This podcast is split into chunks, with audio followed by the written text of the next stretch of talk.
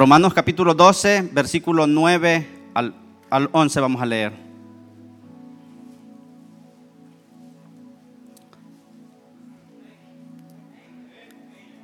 Amén. Dice la palabra del Señor. El amor sea sin fingimiento, aborreced lo malo, seguid lo bueno, amaos los unos a los otros con amor fraternal, en cuanto a honra, prefiriéndonos los unos a los otros, en lo que requiere diligencia, no perezosos, fervientes en espíritu, sirviendo al Señor. Oramos al Señor en esta hora. Padre, gracias en esta hora. Señor, gracias, poderoso Rey, por este momento que nos da, Señor, de poder venir delante de su presencia, Señor, y poder leer su palabra. Señor, gracias, Padre, por la oportunidad que nos da, Señor. Señor, en esta hora nos depositamos en sus manos. Permita, Padre glorioso, de que su palabra sea la quien hable a nuestros corazones.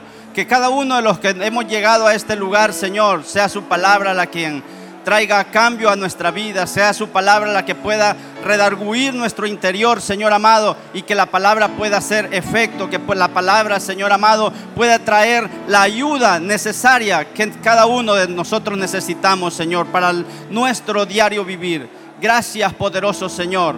A usted sea la honra, a usted sea la gloria, Maestro. Gracias, mi Dios. Amén. Puede tomar su asiento, hermano, en esta hora. Bueno, hemos leído los versículos, hermanos, y uh, yo quiero hablar solamente unos minutos acerca de la honra que debe de tener el siervo de Dios. Yo creo que cada uno de nosotros, hermanos, uh, cada uno de nosotros en, todo lo que hacemos, nosotros queremos tener éxito. Nada, nada en, en, lo que nosotros emprendemos nosotros queremos perder. Siempre que nosotros eh, tratamos de hacer algo, siempre nosotros vemos más allá de poder ver el resultado. No, no solamente cuando nosotros comenzamos algo, sino que nosotros estamos viendo el resultado que vamos a lograr de acuerdo a lo que nosotros emprendemos. Y de acuerdo a al, a, nuestro, a nuestro diario vivir, lo que hacemos en nuestros trabajos, lo que hacemos en la obra de Dios, nosotros siempre esperamos un resultado, siempre esperamos el fruto de lo que nosotros hacemos. Y puede ser de que nuestra vida, hermano, esté sometida al Señor, puede ser de que nuestra, nuestra vida este, se mantenga sumisa al Señor. Pero de acuerdo al, al versículo que hemos, hemos leído en esta hora, Puede ser de que en, en, en, el, el, en, la trayectoria que nosotros tenemos en la vida cristiana, puede ser de que nosotros tengamos ese, ese, ese momento de oración, ese momento de búsqueda delante del Señor. Pero hay algo bien importante, hermano, que, que puede haber en nuestra vida. Puede haber lectura de la palabra, puede haber oración en nuestra vida, pero si no hemos aprendido a honrar a Dios, y, y hermano, es allí donde nosotros muchas veces vamos a fracasar. Si hay algo bien importante, hermano, que, que, yo he visto a través de toda la historia de, de, lo que dice la palabra, que todo aquel hermano que, que estuvo bajo autoridad y honró a su autoridad, hermano, esa persona fue prosperada. Y cada uno de nosotros, hermanos, nos movemos en, en una jerarquía donde, donde tenemos una autoridad.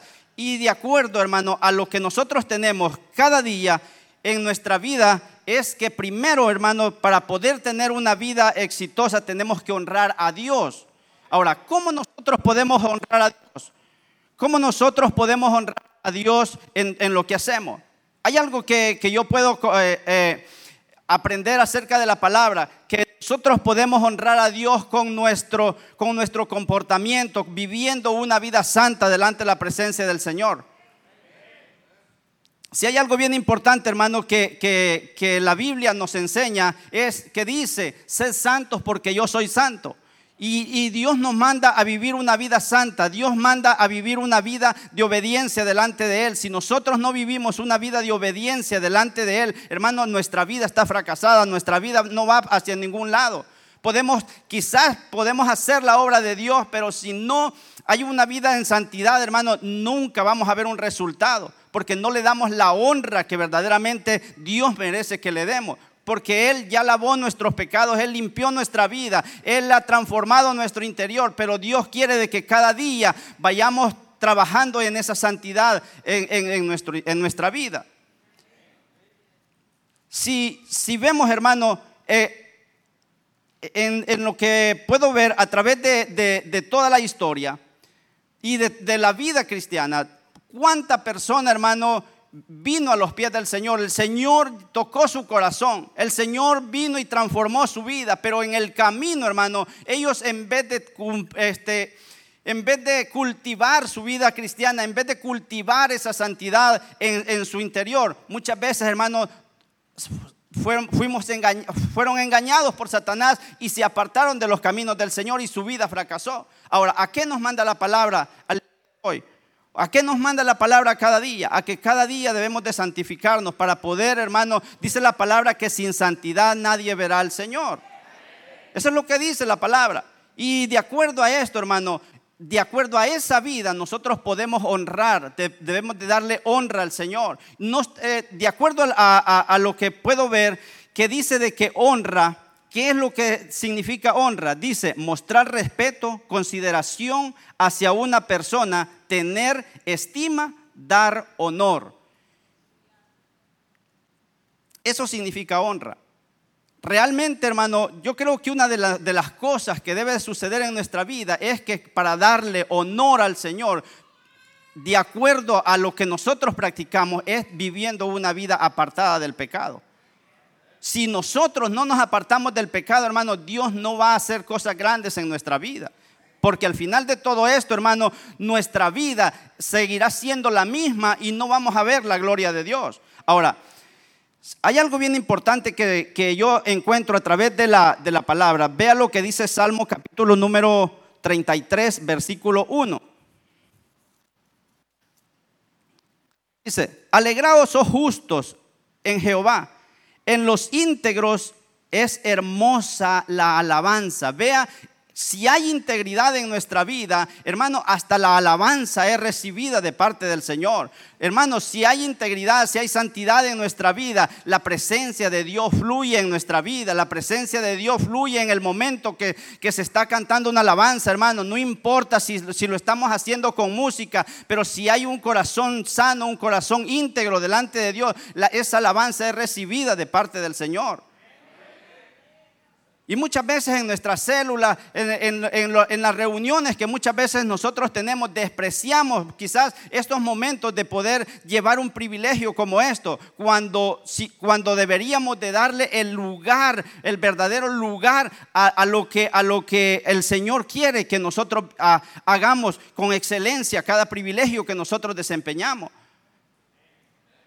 Puede ser, hermano, que cantemos tres coros, pero, pero si esos cantos los cantamos, hermano, con, con, esa, con ese entendimiento y dejamos que el Señor obre primeramente en nuestro corazón, al final de todo, hermano, la presencia de Dios va a fluir en el lugar donde nosotros estemos ministrando.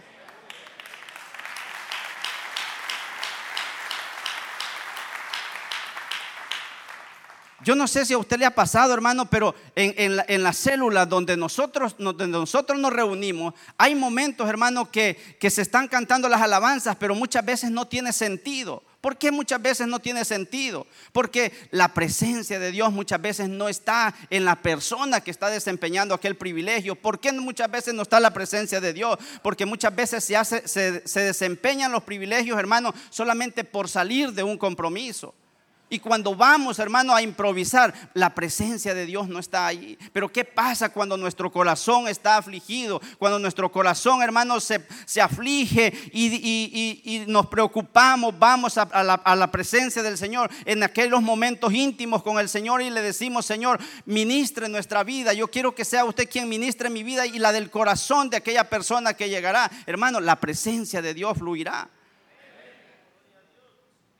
Ahora, otra de las cosas que yo puedo ver a través de esto, hermano, es que cada uno de nosotros no debe de tener un corazón fingido, libre de engaño.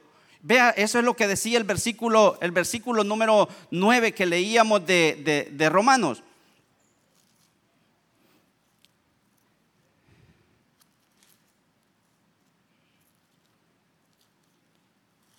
El versículo 9, vea lo que dice. El amor sea sin fingimiento. aborreced lo malo, seguid lo bueno.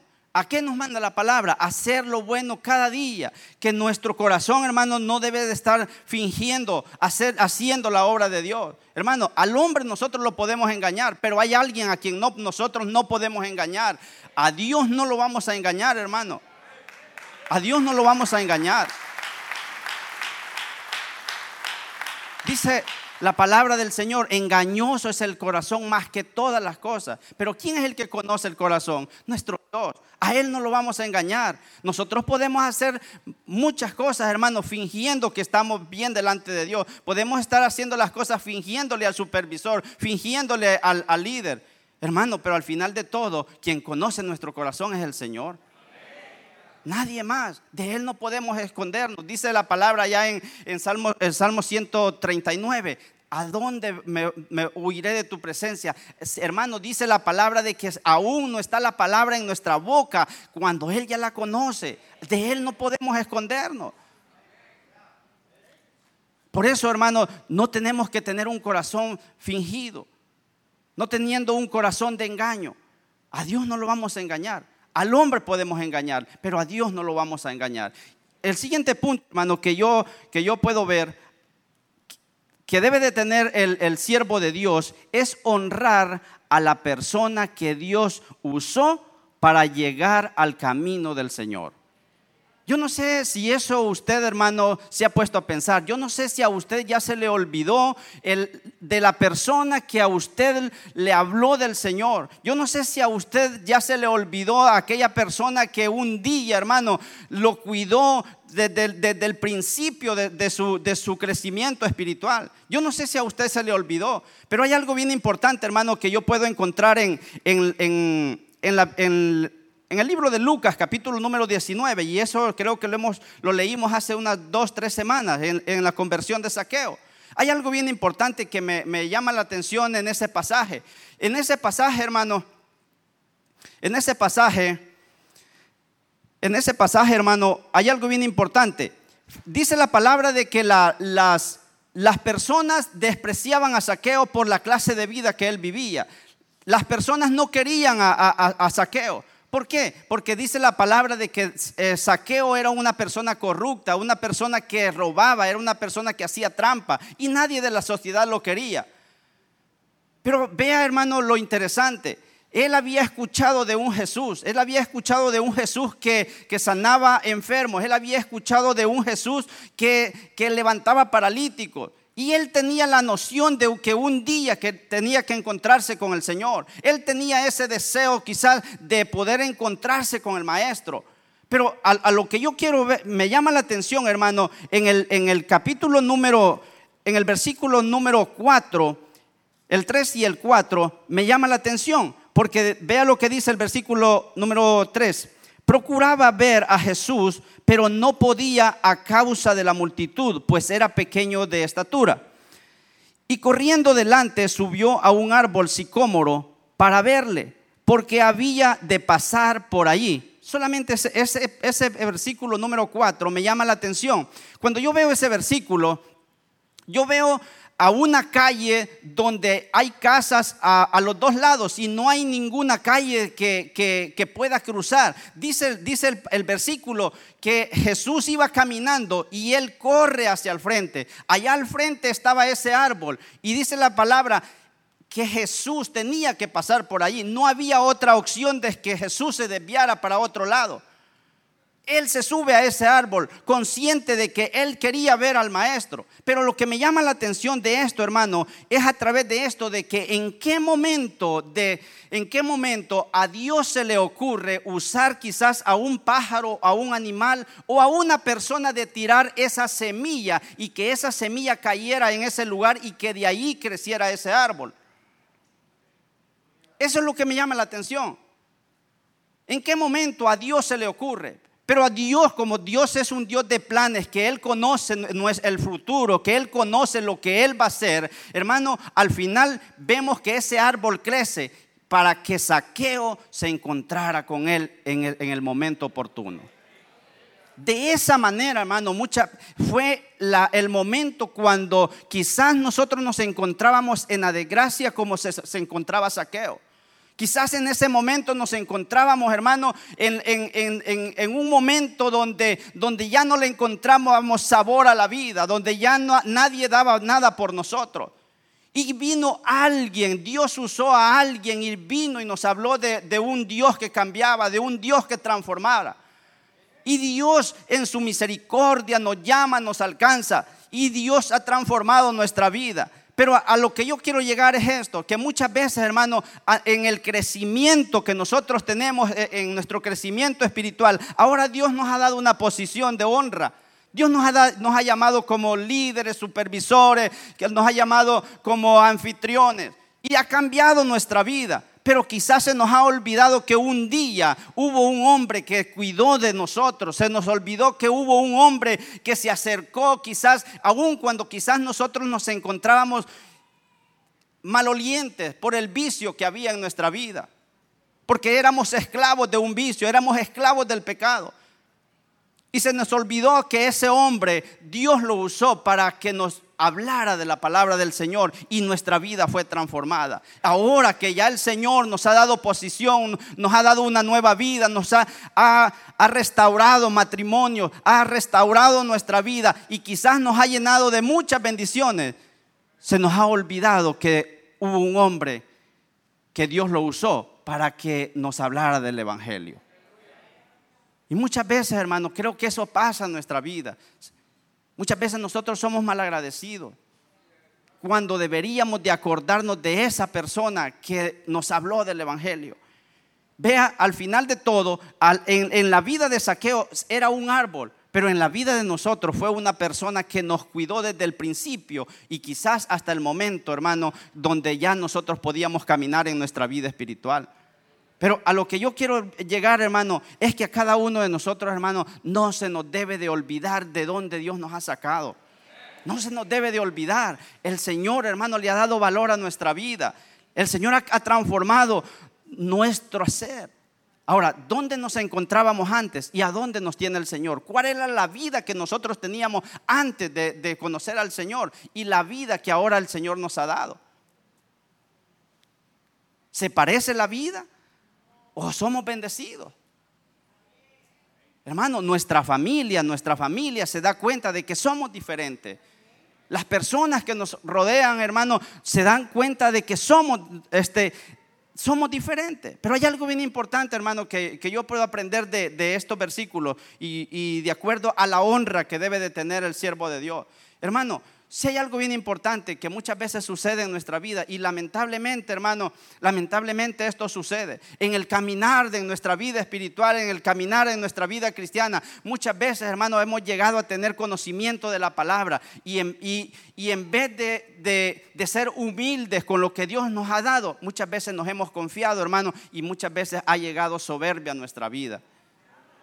Pero ¿qué dice? Vea, vea lo que dice la palabra, hermano la palabra en Salmos capítulo número 30 y 31. Vea lo que dice el, versículo número 23.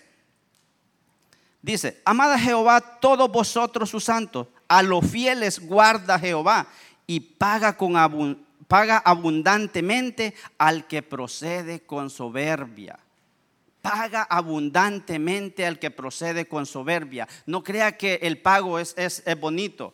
No, hay consecuencias de todo eso. Ahora, ¿qué significa soberbia? Vea lo que dice lo que significa soberbia. Sentimiento de superioridad frente a los demás que provoca un trato distante o despectivo hacia los demás. ¿Cuántas veces usted ha encontrado hermanos que usted los ve que tienen conocimiento de la palabra. ¿Cuántas veces usted ha oído a personas que dicen, no, con ese hermano yo no me junto porque, porque yo no aprendo nada de él? ¿Para qué voy a escucharlo a él si él, él apenas está comenzando? Eso, eso, eso tiene que ver con la soberbia en la vida del hombre porque estamos despreciando a alguien que tal vez comienza, a alguien que tal vez, hermano, no tiene mucho conocimiento, que tal vez el, conocimiento que esta persona tiene. Y debemos de cuidarnos, hermano. Nuestra vida, nuestra vida, hermano, le pertenece al Señor. Y yo no puedo venir a, a, hacer algo despectivo con nadie de ustedes, porque yo sé que ustedes son pertenencia del Señor. Y cuando yo lo hago, yo no me estoy metiendo con usted, me estoy metiendo con el Señor. Yo no puedo venir a faltarle el respeto a usted, porque sé que usted es pertenencia del Señor. Y por eso debemos de tener cuidado. Dice al final el versículo, hermano, que Él paga abundantemente al que procede con soberbia. Debemos de tener mucho cuidado. Debemos de tener cuidado de no ser engañados por el enemigo. Ahora, el otro punto, hermano, que, que yo puedo ver a través de, lo que el siervo de Dios debe tener es que debe de honrar a la autoridad que Dios ha puesto a nuestro lado. Y esto, hermano, yo creo que esto es, algo bien interesante para nuestra vida. Yo creo que como seres humanos es bien difícil que nosotros, hermano, le demos el valor a la persona que Dios ha puesto como autoridad para nuestra vida.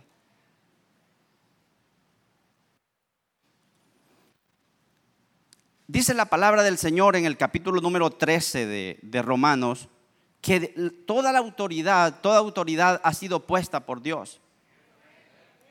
Y no importa, hermano, quién sea la persona que esté arriba de nosotros. No importa si tiene el conocimiento, si es una persona que, que, que, que llena los requisitos que nosotros quizás queremos. Hermano, no importa si lo llena o no lo llena, es la persona que Dios puso para que cada uno de nosotros, para guiar a nuestra vida. Dios lo puso, hermano, para nuestro crecimiento. Dios lo puso para que cada día, hermano, si quizás nosotros tenemos más conocimiento de la palabra, hermano, es allí donde nosotros tenemos que humillarnos y a la misma vez enseñarle a Él si es, si es la persona se presta para que se le enseñe. Pero no podemos venir a despreciar a un siervo de Dios. Porque Dios lo ha puesto. Si Dios lo puso allí, es porque Dios tiene un trato especial con nuestra vida también. Dios ha puesto personas, hermano, para que nos dirijan. Muchas veces, hermano, nosotros como líderes, como anfitriones, hermano, necesitamos a alguien que nos guíe. Necesitamos a alguien, hermano, que, que nos dé dirección en muchas cosas que nosotros necesitamos. Nosotros no lo sabemos todo. No lo sabemos todo, siempre necesitamos a alguien. Pero el problema, hermano, de, de, de, esto es que muchas veces nosotros no nos sujetamos, hermano, porque no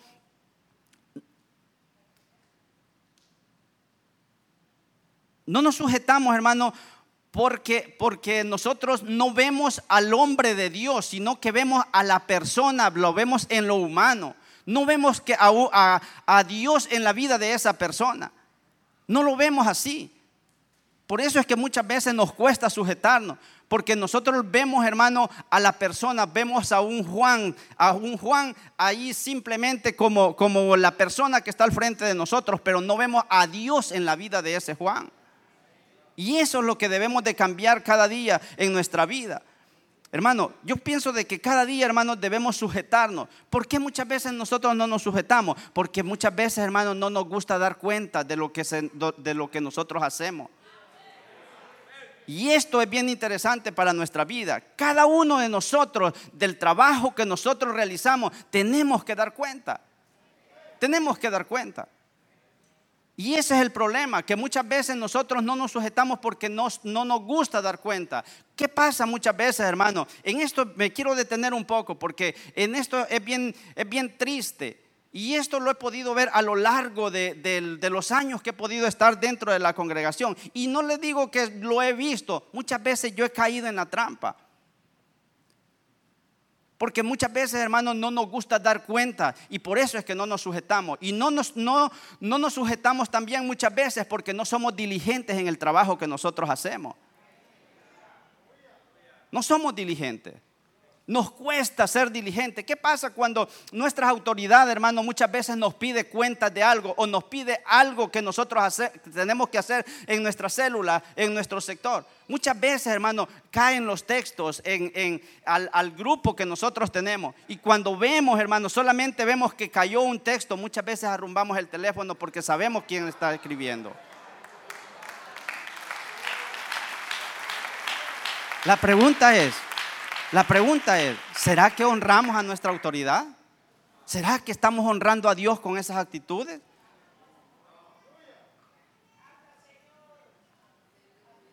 Y esto, hermano, esto, yo le estoy hablando porque esto yo lo he vivido. A mí nadie me lo ha contado, yo lo he vivido. ¿Por qué? Porque hay momentos que muchas veces nosotros no somos diligentes en el trabajo que nosotros hacemos. No queremos dar cuentas.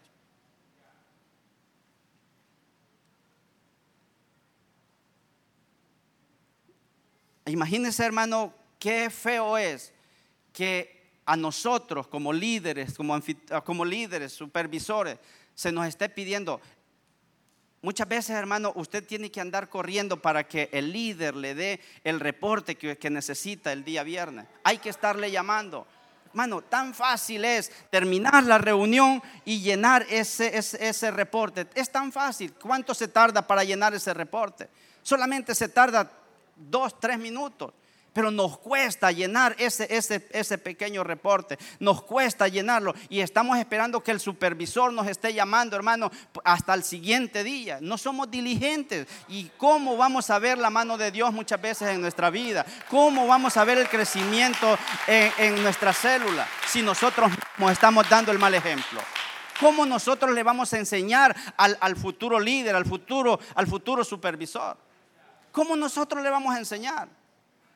Si nosotros, hermanos, tenemos, si nosotros somos ejemplos, nosotros tenemos cómo hablarle a esa persona.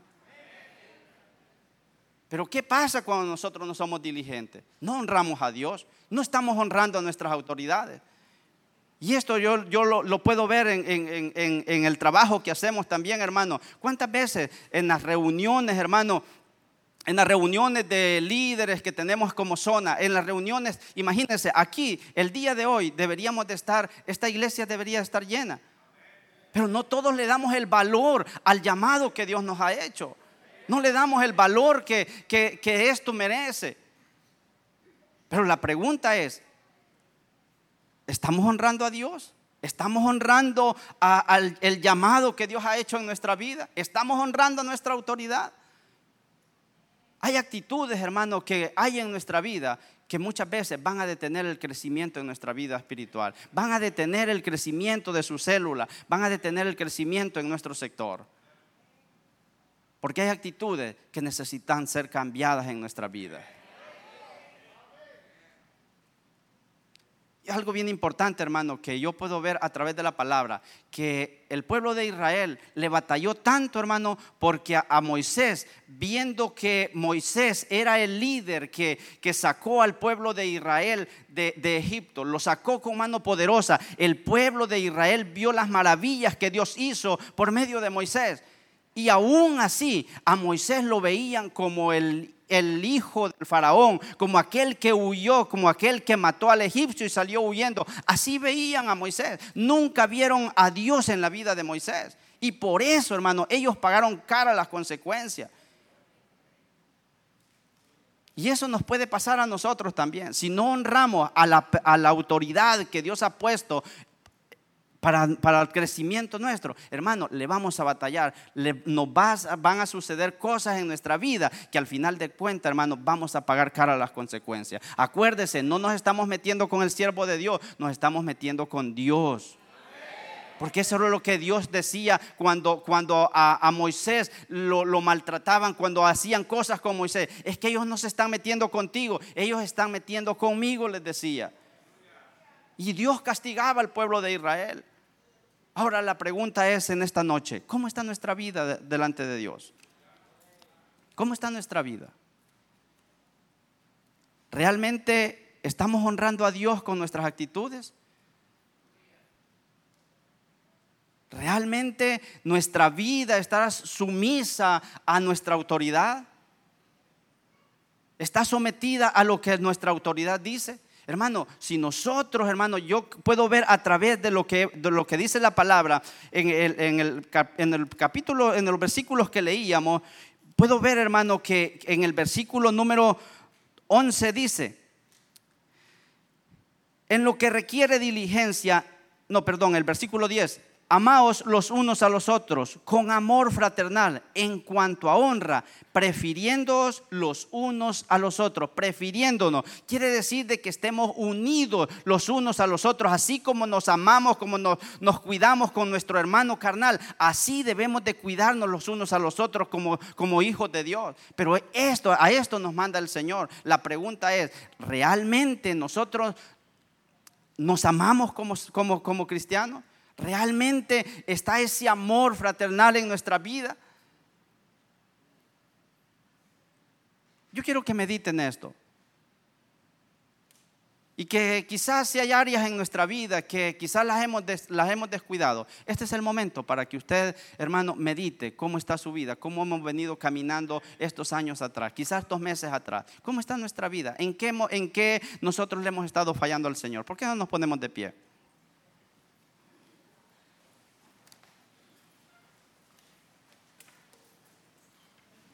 Y ahí donde está, cierre sus ojos y comience a meditar. ¿Cuáles son las áreas que, que hemos descuidado? ¿Cuáles son las áreas donde quizás Satanás ha engañado nuestra vida?